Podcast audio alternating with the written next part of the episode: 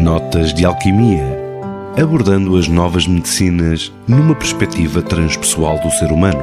O resgate da verdadeira essência para uma vida funcional e plena. Informação, temáticas, entrevistas e divulgações. Conhecer a medicina transpessoal ou complementar, convergindo a ciência e a ancestralidade. Notas de Alquimia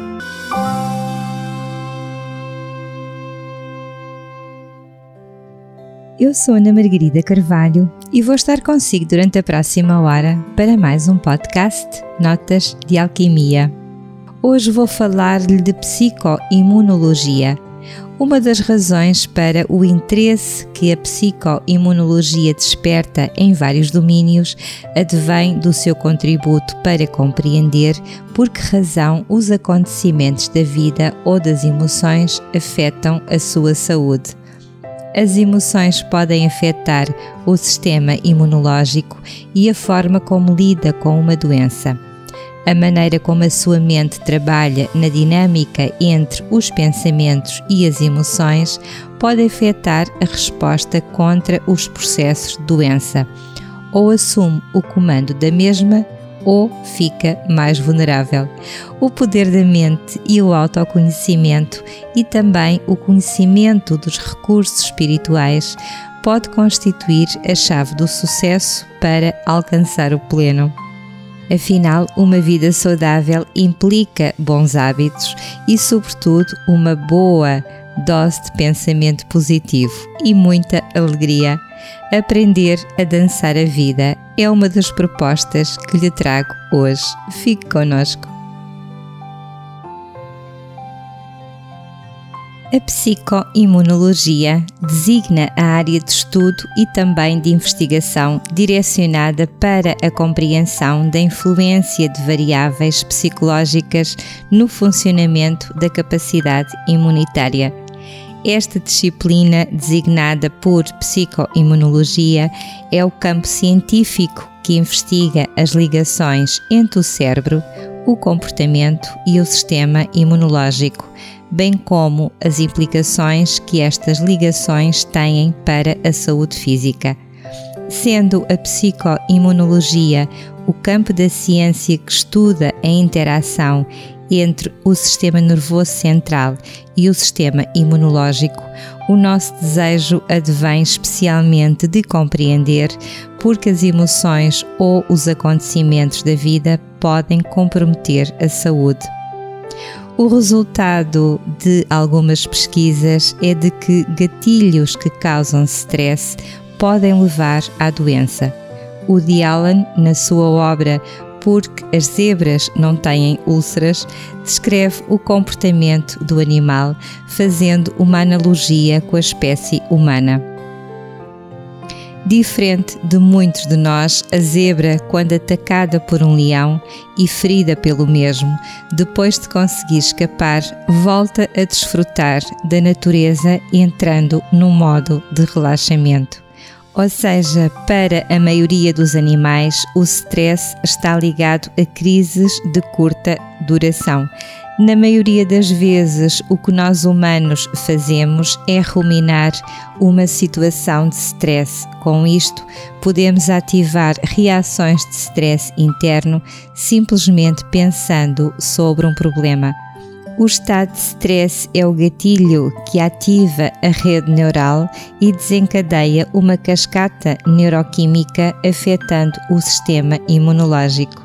Diversos estudos da função imunológica na relação com a experiência revelaram assim um campo promissor onde têm ocorrido grandes avanços e onde se adivinham continuamente novas descobertas constitui-se como sendo parte integrante da psicologia da saúde e reconhecendo a importância entre a saúde física e também psicológica, que deste modo deve ser considerada num todo que é a própria pessoa.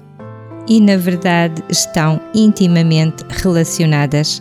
Uma mudança no estado da psique produz uma mudança na estrutura do corpo e vice-versa uma mudança na estrutura do corpo produz uma mudança na estrutura da psique, já dizia Aristóteles. Diversos estudos nesta área remetem para a relevância do impacto das experiências nos estados de stress na capacidade de resposta imunológica do organismo em situações de doença ou para o desenvolvimento de doenças infecciosas em situações de vulnerabilidade. Este impacto decorre da estimulação e regulação do sistema nervoso central e do sistema endócrino. Estes sistemas que reagem aos estímulos do meio, nomeadamente quando o indivíduo apresenta menor capacidade de confronto e também de adaptação às situações da vida. A vivência de situações estressantes emocionalmente traumáticas ou exigentes contribui para esta vulnerabilidade psicológica e também imunitária. Neste sentido, importa salientar os estilos cognitivos, emocionais e comportamentais de cada pessoa e também o papel destes na regulação dos seus sistemas orgânicos. Numa perspectiva mais holística ou espiritual, ser-lhe-ia apresentado um mergulho na essência, o aprender a lidar com a vida sabendo que é o autor do seu destino. Mas, na minha opinião, ficar pela teoria não é suficiente. É necessário reconhecer recursos internos e também incutir a força motora. E vamos chegar à mesma conclusão ou torna-se no autor da sua própria existência ou a vítima dos seus próprios processos, karmas e também dos estímulos externos.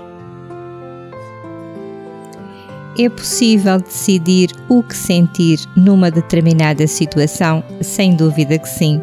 De facto, fatores psicológicos podem apresentar um impacto ou um efeito mais ou menos prolongado no organismo, verificando-se, no entanto, a ênfase da sua influência quanto aos supostos agentes estressores crónicos, isto é, de longa duração.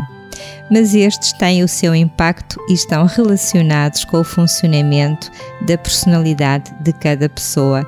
O saber dançar a vida constitui a chave do sucesso determinar como se sente e aquilo que deseja sentir em cada momento e também face a cada estímulo. Por exemplo, a tendência para o estilo cognitivo pautado por pensamentos negativos ou destrutivos, bem como a negação ou a supressão da experiência emocional, funcionam gradualmente como elementos crónicos e também destabilizadores do sistema imunitário. Como disse no programa anterior, nem o adormecimento através da medicação, nem a fuga àquilo que trouxemos na nossa vida para resolver. Afinal, tudo tem um propósito maior. A percepção às situações vão determinar a forma como pode somatizar determinadas situações emocionais em doenças.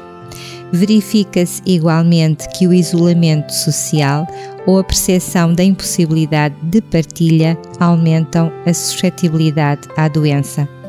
O conhecimento da importância das variáveis psicológicas legitima, assim, a área da atuação no âmbito da psicologia da saúde.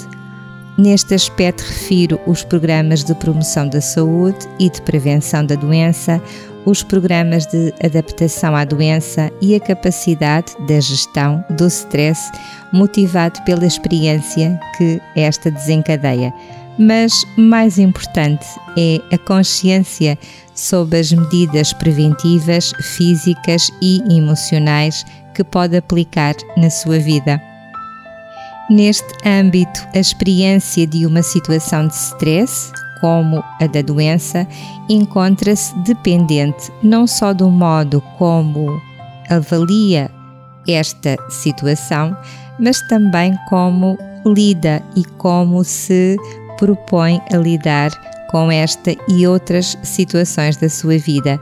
Alguns casos de sucesso são apresentados, por exemplo, com medicação placebo, então, na verdade, muitas doenças são criadas pela mente e curadas pela mente, já que a medicação placebo é o mesmo que não existir qualquer medicação Por exemplo, se num processo de hipnose lhe sugerir um repousado contendo a dose certa para a sua dor de cabeça, apenas pelo fenómeno da sugestão ficará sem a sua dor de cabeça, ou seja, a mente vai limpar esta manifestação física. Na verdade, a sua mente cria um estado e o corpo vivencia esse mesmo estado. Em certos casos, a orientação, a pertinência do acompanhamento psicológico, não só em psicologia da saúde, mas também com outros recursos que possam trabalhar a um nível mais profundo, evitarão seguramente muitas situações de psicossomatização ou somatização de estados de ansiedade e mesmo de depressão. Com ou sem uma manifestação física associada, destaca-se pela possibilidade de poder reestruturar o modo como pode aprender a interpretar uma determinada situação, já que esta possibilidade influencia largamente o modo como vai experienciar e regular as suas emoções e, consequentemente, como irá mobilizar todos os seus recursos para agir face a qualquer estímulo da sua vida. A concepção do sistema imunológico como sistema autónomo de funcionamento exclusivamente químico deu lugar, especialmente a partir dos anos 80, a uma concepção integrada em que se reconhece que o sistema imunológico está ligado e interligado com outros sistemas, sendo sensível à regulação do sistema nervoso. Reconhece, assim, que as diferentes áreas do funcionamento humano, nomeadamente cognitivo e emocional, podem ter algumas vertentes. Deste modo, nasceu uma disciplina designada por psicoimunologia, dedicada a estudar as relações entre os agentes de stress psicossociais, as emoções e os sistemas neuroimunológicos que organizam a resposta adaptativa ao próprio estado de stress. Palavras pomposas, mas simples de decifrarmos. A hipótese base deste modelo é que os agentes que causam o stress psicossocial diminuem a eficiência do sistema imunológico, o que conduz ao aumento de sintomas. Neste programa, iremos abordar esta temática, descrevendo a investigação atual sobre as condições psicossociais e também emocionais que parecem afetar a imunocompetência do organismo.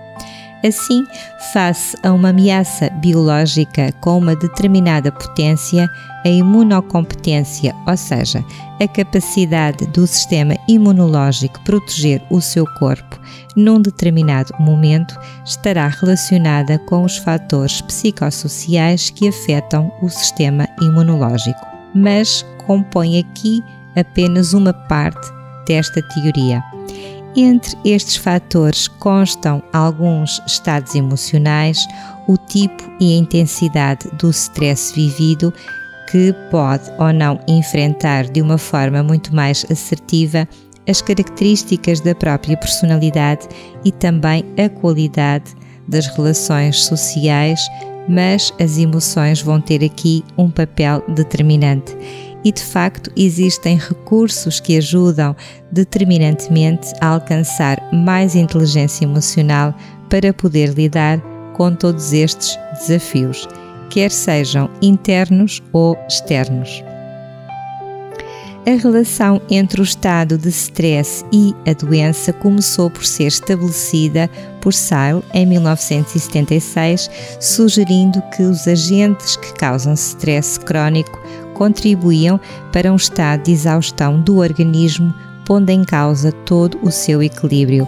Assim, as respostas que envolvem as ligações entre cérebro, hormonas e sistema imunológico passariam, ao fim de um determinado tempo, a ter dificuldade em lidar com o stress.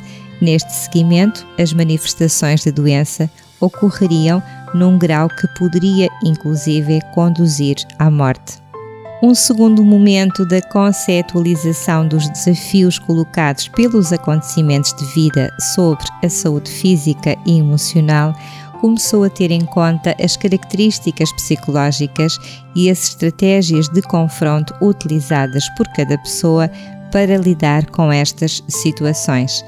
Este desenvolvimento assume que o impacto de uma situação num sujeito depende da avaliação que o mesmo faz desta situação, bem como das estratégias que eventualmente mobiliza de modo a fazer face a todas as dificuldades.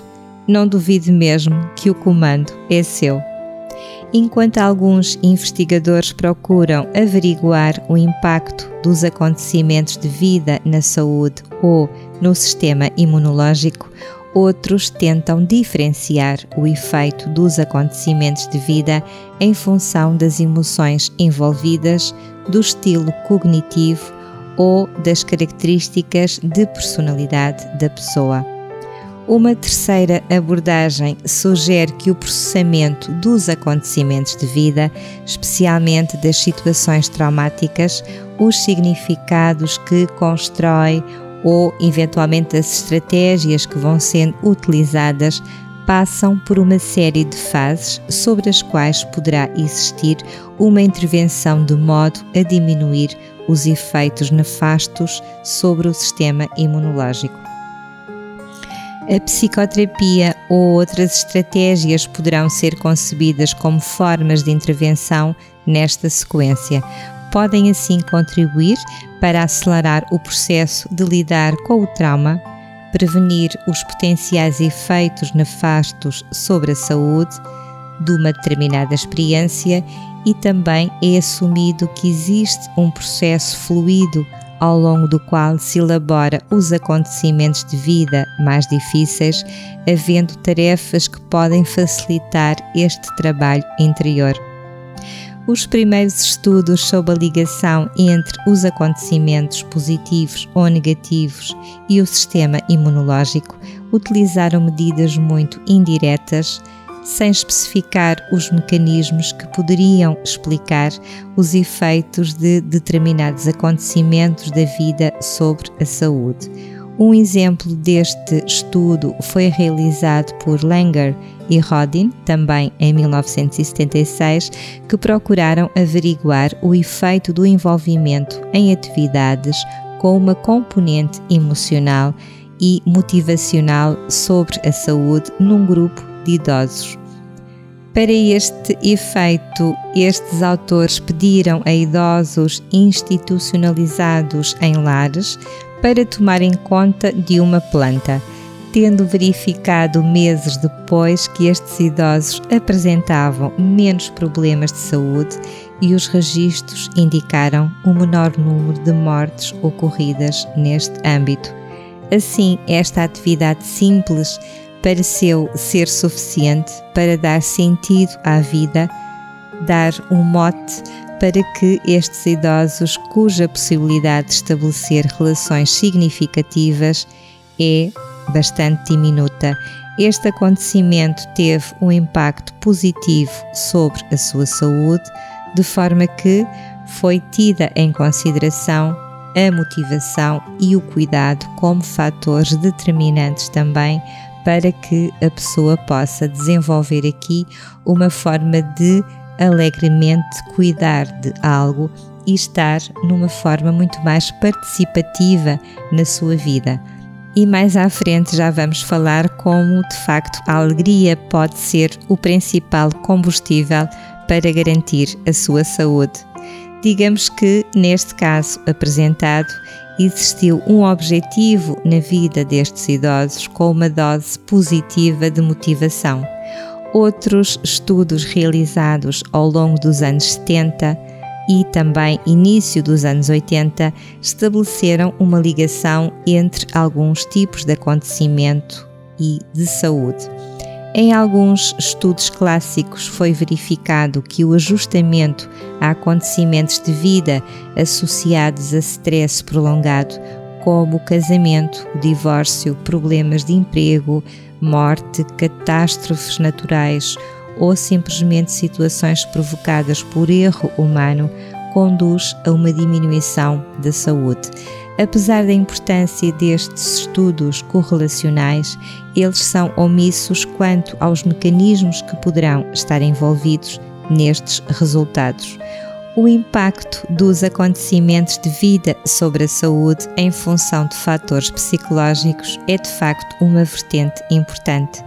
Depois do estabelecimento da relação global entre acontecimentos e problemas de saúde, muitos estudos têm procurado analisar o impacto dos acontecimentos de vida sobre a saúde em função de fatores psicológicos. Este modelo assume a mudança imunológica e é mediada por fatores como a ativação do sistema nervoso central, a resposta hormonal, a mudança comportamental em função das características e estados psicológicos. Vários autores encontraram ligações entre o sistema imunológico e o sistema endócrino através do efeito de diferentes mediadores hormonais, entre os quais o cortisol e a hormona do crescimento, hormonas que estão relacionadas com a resposta ao stress. Por outro lado, alguns comportamentos que são associados a características psicológicas são respostas ao stress e podem influenciar o sistema imunológico. Saliento algumas práticas, tais como fumar, uma dieta inapropriada, um sono irregular, falta de vitamina D, abençoado sol são de facto fatores que vão diminuir a resposta imunológica. Podemos dividir as investigações que analisaram a relação entre os fatores psicológicos e a saúde ou a eficiência imunológica em alguns grupos. Os que estudaram o efeito das situações de stress, os que estudaram o efeito dos afetos e também os que estudaram o efeito das características de personalidade como sendo fatores determinantes da somatização da doença. Janice Glaser é uma das investigadoras que mais tem procurado averiguar os efeitos das variáveis psicossociais sobre o funcionamento do sistema imunológico um dos seus primeiros estudos em meados dos anos 80, procuraram observar, em contextos naturalistas, o efeito do stress durante a época dos exames escolares sobre o funcionamento imunológico de estudantes universitários para além do efeito do stress relacionado com as épocas de exame, foram igualmente avaliados os efeitos de uma variedade de acontecimentos que incluem situações tão diversas como o desemprego e os conflitos conjugais. As análises sobre a função imunológica permitiram verificar uma diminuição das células B e T os chamados glóbulos brancos, responsáveis pela imunidade do corpo e menor produção de anticorpos em reação à vacina da hepatite B, por exemplo. Do mesmo modo, avaliar a relação entre experiências de stress e a vulnerabilidade à doença, especialmente ao vírus da gripe, foram realizados estudos extremamente rigorosos em termos metodológicos com mais de 400 pessoas. Nestes estudos verificou-se uma relação significativa entre o nível de stress experienciado e a contração da doença, mostrando bem que a resistência às doenças diminui nas pessoas que experienciaram mais stress. Em suma, os resultados dos diferentes estudos sobre o efeito do stress em contexto naturalista sugerem que, face a situações de stress, o sistema imunológico exibe sinais de diminuição de competências. Para além disso, os estudos em que foi realizado um desafio ao sistema imunológico com inoculação ou introdução de um vírus no corpo humano revelaram de forma consistente que os processos infecciosos eram mais prováveis nas pessoas com maior experiência de stress. de modo a avaliar um contexto laboratorial, a resposta imunológica a situações de stress, os investigadores pedem às pessoas envolvidas para realizarem tarefas potencialmente estressantes, avaliando depois a sua resposta imunológica. O contexto laboratorial é extremamente relevante em psicoimunologia, uma vez que cria situações standardizadas em que são controlados fatores potencialmente mediadores. Entre as tarefas utilizadas contam-se exercícios de aritmética, exposição pública ou exposição a ruídos intensos e também incontroláveis. Os resultados dos estudos têm revelado que a participação nestas situações altera a quantidade e a função de um grande número de células do sistema imunológico, diminuindo a imunocompetência, ou seja, a capacidade de o organismo se defender. A relação entre o funcionamento imunológico e os estados associados ao processo de luto foi igualmente estudado. No contexto do estudo do efeito de estados emocionais negativos sobre o sistema imunológico. Estes estudos realizados com pessoas em processo de luto permitiram concluir que o seu sistema imunológico fica profundamente afetado. Quando, em vez de olhar para um efeito de humor negativo, se procura saber o efeito do humor positivo sobre o sistema imunológico, verifica-se igualmente que existem poucos estudos sobre o efeito do humor positivo. Curiosamente, num estudo realizado em 1994, foi verificado que a indução do humor positivo e negativo tinha um efeito diferenciado na resposta imunológica. Em suma, após revisão dos diferentes estudos que procuraram avaliar o efeito da depressão ou do estado de tristeza sobre o sistema imunológico, pode concluir-se que está relacionado com uma diminuição da sua competência, ou seja, mais tristeza, menos saúde.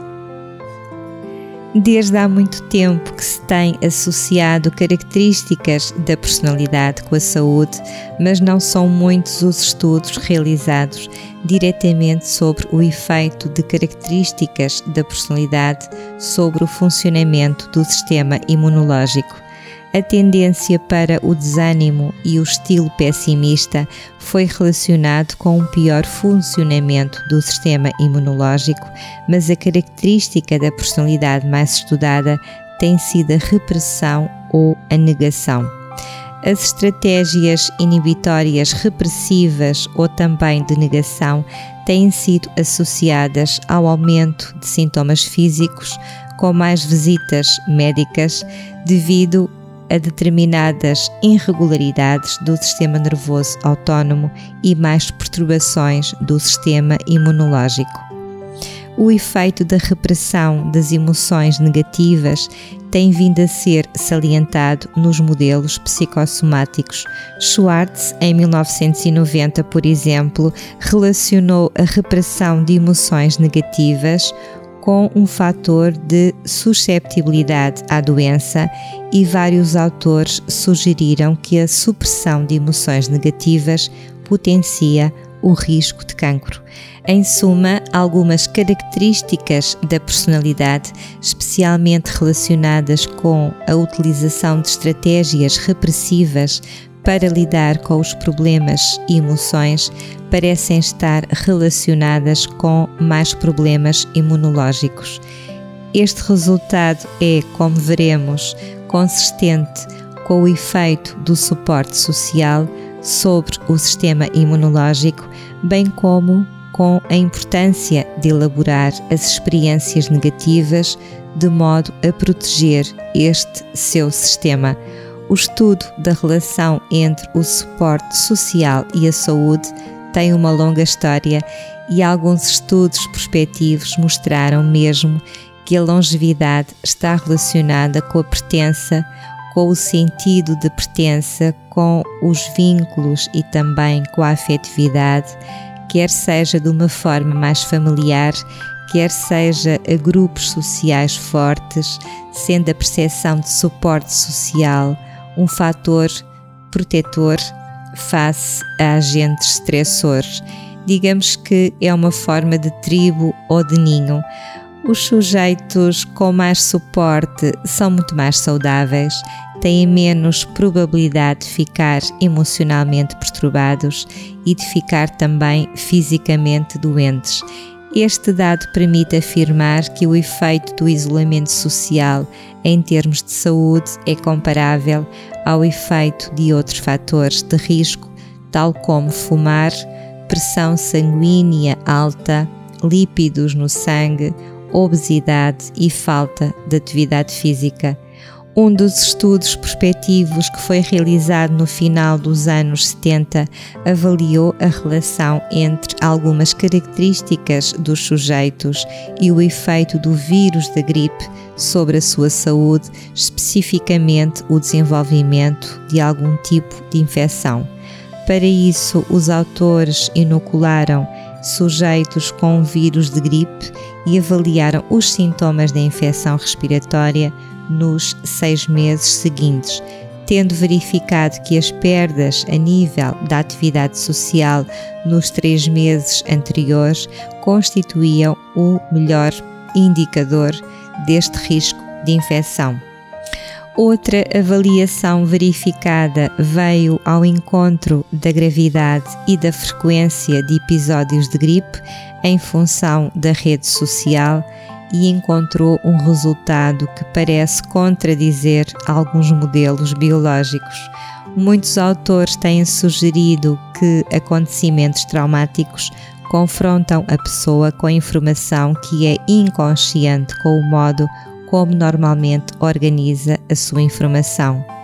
Defendem que as experiências traumáticas são uma ameaça aos esquemas com que a pessoa organiza o mundo e a si mesma, pondo em causa as suas crenças básicas sobre a existência de um modo previsível e também a sua dignidade e eficácia como participantes na sociedade. Provavelmente lidar com estas ameaças será necessário reformular algumas ideias, quem sabe mudar alguma consciência, redefinir-se a si próprio, assim como todo o seu mundo é necessário que possa aumentar o sentido de mestria, a probabilidade de sentir que tem o comando da sua vida, aumentando acima de tudo a sua autoestima. Descobrir um significado mais positivo para as experiências difíceis da vida é uma das formas de criar estrutura e empoderamento. Criar objetivos, redefinir prioridades para a vida, aumentar a sensação de viver no momento presente, potenciar as relações interpessoais, especialmente a capacidade ao nível de conseguir um vínculo e a intimidade. Eu penso que são os parâmetros mais felizes e determinantes para toda uma energia humana sobretudo a ideia de significado aumenta a adaptação psicológica, mas acima de tudo a via do autoconhecimento e a espiritualidade é o caminho. Para não falar dos afetos. Para aprender a lidar com uma experiência traumática, é importante que a pessoa se permita a libertação emocional e possa ter alguém com quem falar. No entanto, em certas situações, por razões relacionadas com o tipo de experiência vivida ou o contexto interpessoal, a pessoa pode não encontrar confiança para o fazer e não tem condições para expressar os seus sentimentos e emoções. Alguns traumas dificultam também a partilha por causarem vergonha, humilhação ou mesmo culpa. Entre este tipo de experiências contam-se, por exemplo, ser vítima de violação, realizar um aborto voluntário ou cometer algum ato ilícito. Pode ainda acontecer que, devido ao sofrimento associado à experiência, seja inibida, uma vez que não sente a capacidade de lidar com as suas próprias emoções Outras vezes é o contexto interpessoal que não facilita o processo, porque a pessoa antecipa a crítica ou a eventual punição por parte dos outros e existe a dificuldade em encontrar aquelas pessoas mais disponíveis para escutar as suas necessidades sem julgamento. Sabe-se que não falar aumenta a interferência cognitiva, sendo os processos intrusivos mais frequentes nos acontecimentos não adequadamente assimilados, em que se mantêm ativadas as respostas fisiológicas e as emoções a elas associadas. Por exemplo, as pessoas que não podem falar pensam mais vezes sobre esse assunto e mantêm o trauma muito mais tempo ativo. Quando a inibição ocorre por períodos de tempo muito longos, conduz a episódios de doença e em dificuldade imunológica. Mas não podemos deixar de lembrar que, sendo a relação entre a partilha e a saúde extremamente importante, ela, em alguns casos, é independente do suporte social. A investigação sobre a construção de significado e o processamento das experiências de vida mais adversas tem revelado que o modo como estas experiências são organizadas e processadas podem ser mais ou menos eficazes, quer do ponto de vista psicológico, quer da questão da saúde física. Os resultados recentes sobre a relação entre o tipo de processamento e a resposta imunológica vêm contribuir para explicar este efeito, tal como em relação a outros fatores psicológicos, tal como o stress, a depressão, a repressão e o isolamento, como já falámos há pouco, que confirmam o efeito observado destas condições sobre os problemas físicos. Não se pode ainda afirmar que as alterações observadas diretamente sobre o sistema imunológico implicam necessariamente alterações nas condições de saúde, a verdade é que todas estas dimensões foram associadas ao aumento de sintomas médicos. Provavelmente o estudo dos processos imunológicos ajuda a esclarecer o porquê desta associação entre a mente e o corpo são. Relativamente ao efeito do relaxamento, gestão do stress, grupos de suporte mostraram que estas atividades têm um efeito positivo sobre a saúde, pois, acima de tudo, proporcionam alegria. De facto, a psicoterapia pode ser concebida como uma forma de acelerar o processo, de lidar com estas experiências negativas e também prevenir os potenciais efeitos nefastos de uma determinada experiência. A expressão emocional constitui uma forma de validação da eficácia na psicoterapia. Aprender a expressar os seus sentimentos e emoções podem evitar muitas somatizações e doenças, mas não é só através do acompanhamento psicoterapêutico pode ultrapassar questões de stress associadas a traumas emocionais ou a situações que para si são desafiantes. Praticar desporto, caminhada, mergulhar, executar tarefas divertidas, ter um hobby e, acima de tudo, estar ativo e ter pequenos objetivos vão alegrar muito mais a sua vida. Quem sabe se provavelmente a sua grande prioridade não será reaprender a sorrir. O cérebro não conhece a diferença entre o que vê no seu ambiente e aquilo de que se lembra. Quando repete alguma coisa por muito tempo, os neurónios conectam-se e criam uma relação diária com aquelas emoções. Ou seja, se diariamente se irrita ou se sente vítima das situações, o seu cérebro liga-se às células chamadas de identidade e automaticamente responde sempre da mesma forma, criando pequenos hábitos. Mas será que pode ou é possível interromper este tipo de resposta emocional? Ou seja, aprender a dominar a mente e as suas emoções? A resposta é sim. Quando interrompe o processo de um determinado pensamento, produz uma resposta química para o corpo e as células desconectam-se, perdendo a relação de longa data. Então, se repetirmos uma nova ação, um novo pensamento ou uma nova forma de resposta emocional, outros circuitos mentais crescem em função deste nosso empenho. O cérebro possui uma capacidade chamada de plasticidade neural e pode realizar novas conexões a cada momento. Sendo assim, cada vez que repete a nova resposta emocional, ela vai tornar-se mais fácil e aceite por si. Todos somos fisicamente, emocionalmente e quimicamente seres humanos. Estes três fatores só se tornam uma limitação quando acedemos às mesmas emoções e comportamentos diariamente e com isso as mudanças necessárias não acontecem. Somos viciados em emoções e tendemos a repetir e a repetir as mesmas emoções. Sentimos quase a obrigação de confirmar quem somos e como é a nossa personalidade. Ou seja, tenho de ser assim, tenho que responder assim, ou eu sou assim. A repetição constante deste tipo de frases já não é um estilo nada positivo, imagine em tê-las como crenças.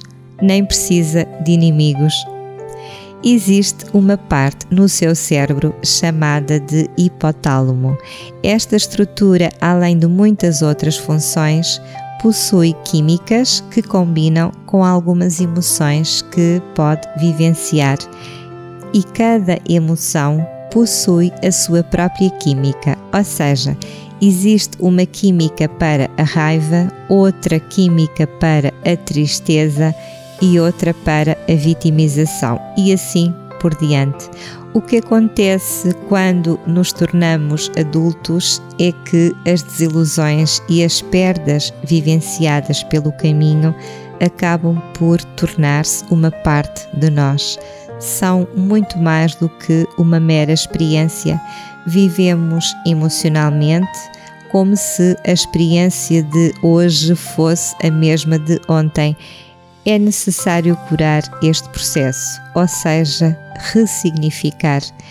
Este pressuposto significa que deve deixar para trás o antigo eu, deixar para trás a identidade emocional e começar a explorar em quem se poderia tornar. Em muitas situações, diria mesmo renascer.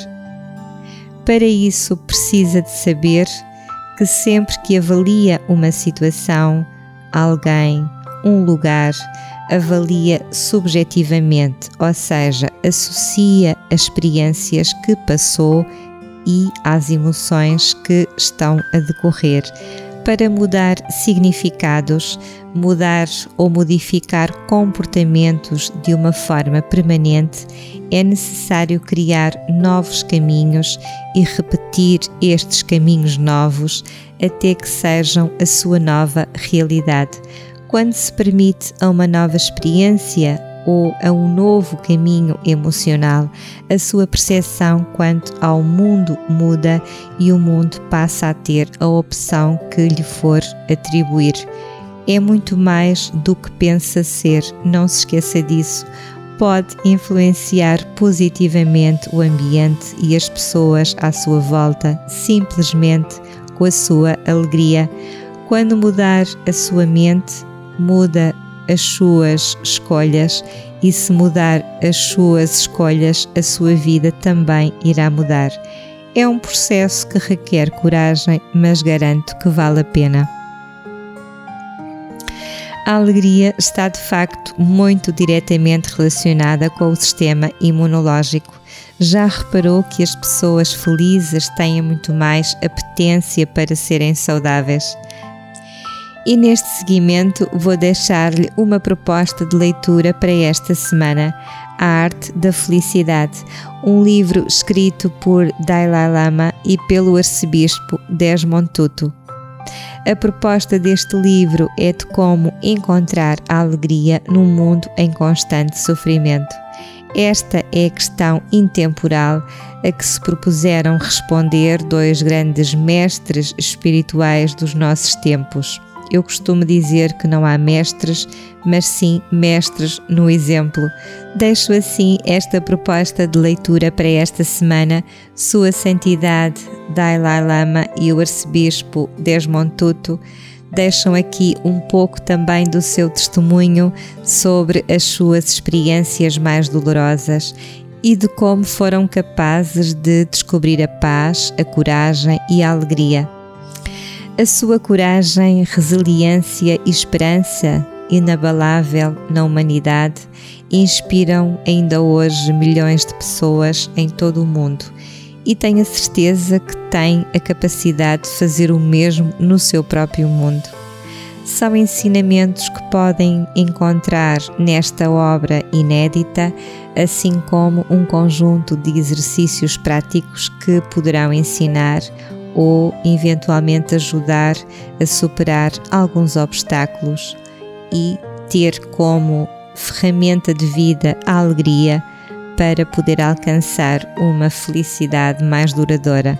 Muitos destes exercícios são práticas que os próprios utilizaram diariamente e que constituem âncoras nas suas vidas emocionais e espirituais.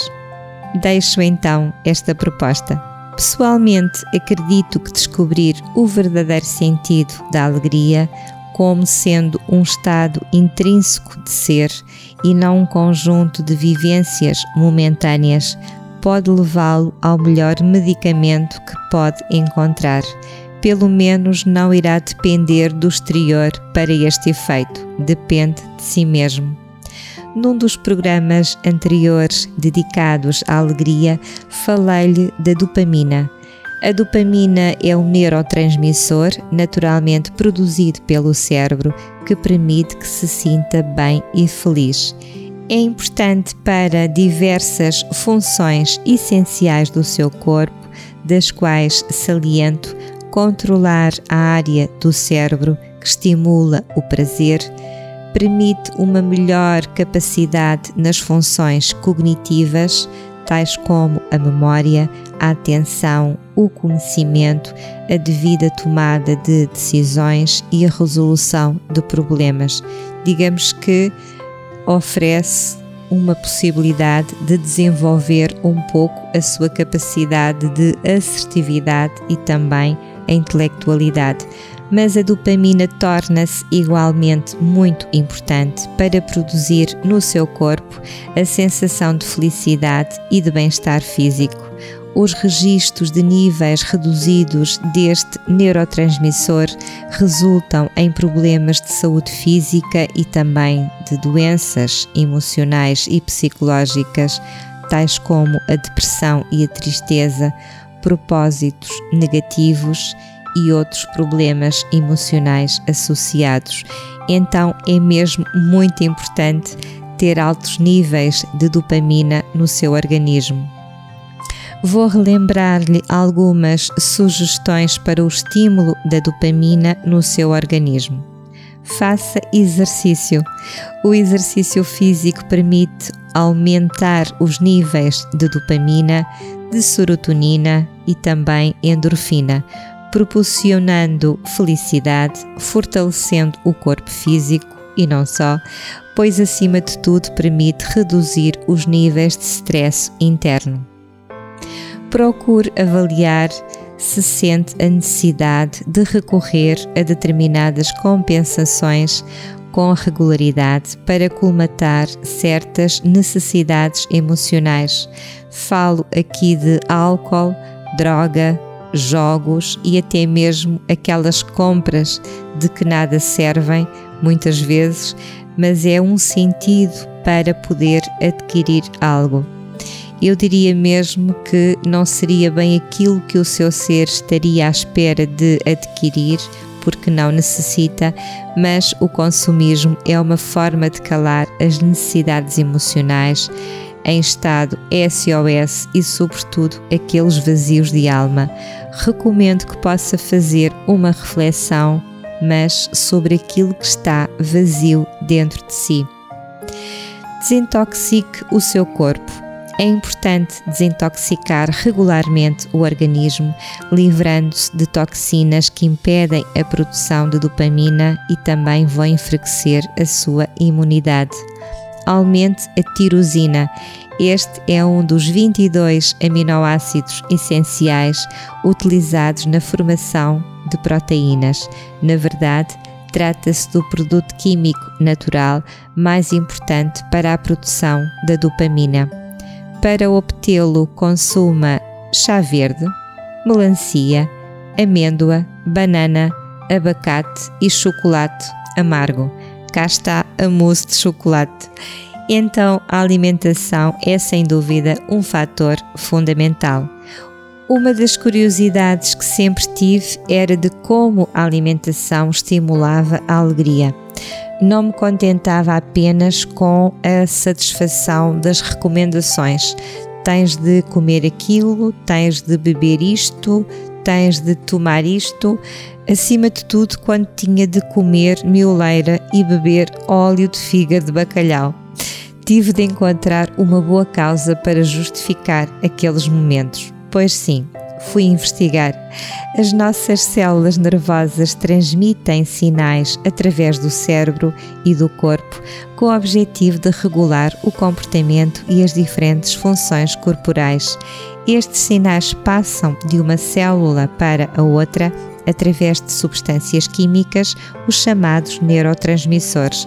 São, portanto, substâncias que permitem a comunicação entre as células do nosso cérebro, os chamados neurónios.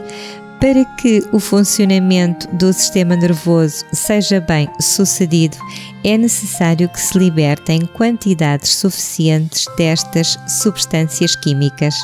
Alguns destes neurotransmissores, em especial a serotonina e a dopamina, desempenham um papel importante na regulação do humor. Felizmente, o nosso corpo fabrica estas substâncias a partir de componentes presentes nos alimentos incluídos na nossa dieta alimentar. Para que ocorra esta síntese de neurotransmissores ao nível cerebral, são então determinantes os níveis de precursores, nomeadamente a tirosina, a tirosina é considerada a chave para a energia mental e para o rendimento e para a agilidade física. Recorrendo à alimentação, é possível encontrar a tirosina numa grande quantidade de alimentos de origem animal e vegetal, já que as suas principais fontes naturais são a carne, o peixe, os ovos, os produtos lácteos, legumes, cereais integrais, sementes, verduras e frutas, tais como a alface, a cenoura, o abacate, espargos, melancia, pepino, espinafres, salsa, maçãs e também nos produtos à base de soja. E para estimular a alegria, deixo-lhe também mais algumas propostas. Ouça música. Pode aumentar a dopamina ouvindo música. Não é maravilhoso? É sim, senhor. Por exemplo, escute diariamente a 7.7. Tenha certeza que vai escutar boa música. Organize a sua vida. Os níveis de dopamina aumentam quando conseguimos viver com organização. Escreva num papel as pequenas tarefas diárias e marque sempre que cumprir uma das tarefas propostas. Acredito que ficará muito mais satisfeito quando perceber que consegue realizar todos os seus compromissos utilize também certos suplementos naturais, como por exemplo o açafrão, o ginkgo biloba, a vitamina C, vitamina B6, entre outros. Valerá a pena consultar, neste caso, um nutricionista e investir nesta área de cuidado. Medite. Cultive também este hábito. Além de aumentar a dopamina, a meditação também melhora a saúde do coração, o humor, relaxa a mente e vai energizar o seu cérebro. Dormir bem. Outra sugestão: dormir entre 7 a 8 horas diárias. É pelo menos o tempo recomendado e não só, iniciar o seu sono antes das 23 horas. E liberte também a sua criatividade. Atividades que estimulam a criatividade e, nos momentos em que irá libertar a sua criatividade, são momentos em forma de tónico que estimulam a produção de dopamina. Procure cantar, dançar, escrever, pintar, desenhar cozinhar, fazer tricô, enfim, atividades que gosta. Ter um hobby é fundamental. E por último, ama.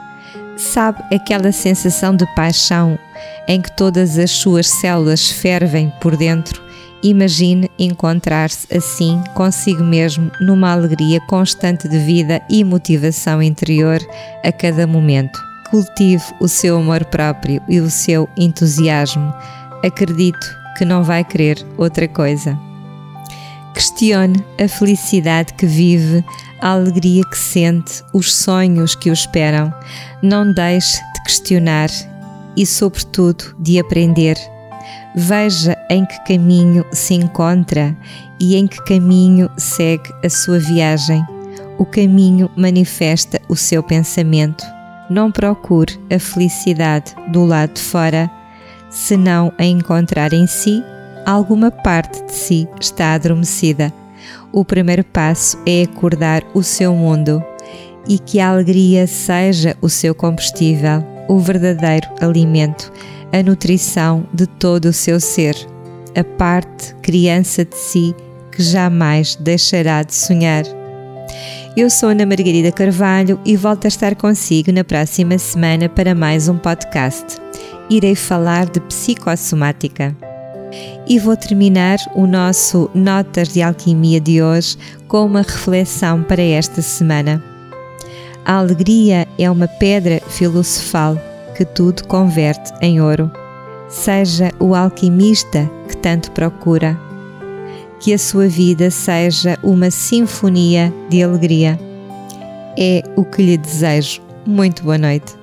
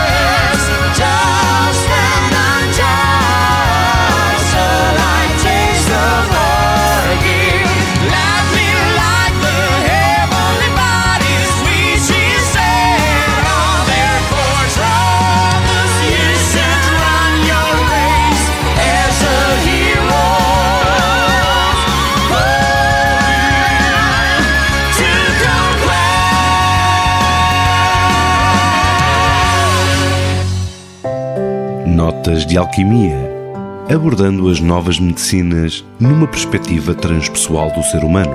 O resgate da verdadeira essência para uma vida funcional e plena. Informação, temáticas, entrevistas e divulgações. Conhecer a medicina transpessoal ou complementar, convergindo a ciência e a ancestralidade. Notas de Alquimia